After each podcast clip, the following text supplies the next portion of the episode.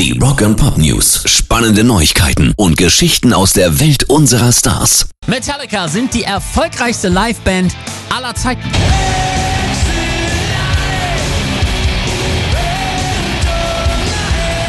Demnach haben die Jungs seit 1982, dem Jahr ihrer Gründung, insgesamt 22,1 Millionen Eintrittskarten für ihre Gigs verkauft. Das brachte bis zum heutigen Tag einen spektakulären Umsatz von 1,4 Milliarden US-Dollar. Und da kommt eben keine andere Kombo ran. Auch nicht die Gunners, die Rolling Stones oder U2, die zwar mehr Tickets in Masse verkauft, damit aber nicht so viel eingenommen haben und eben auch nicht, so wie James Hetfield und Co., auf allen Kontinenten inklusive der Antarktis aufgetreten sind. Rock and Pop News. Und auch Ozzy Osbourne hat einen neuen Weltrekord aufgestellt.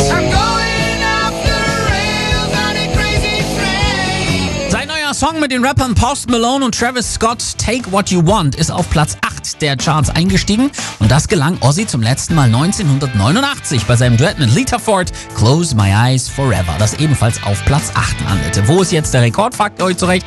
Noch nie hat es ein Künstler geschafft, mit zwei Songs in den Top 10 zu landen, zwischen denen mit 30 Jahren und drei Monaten ein derart langer Zeitraum lag.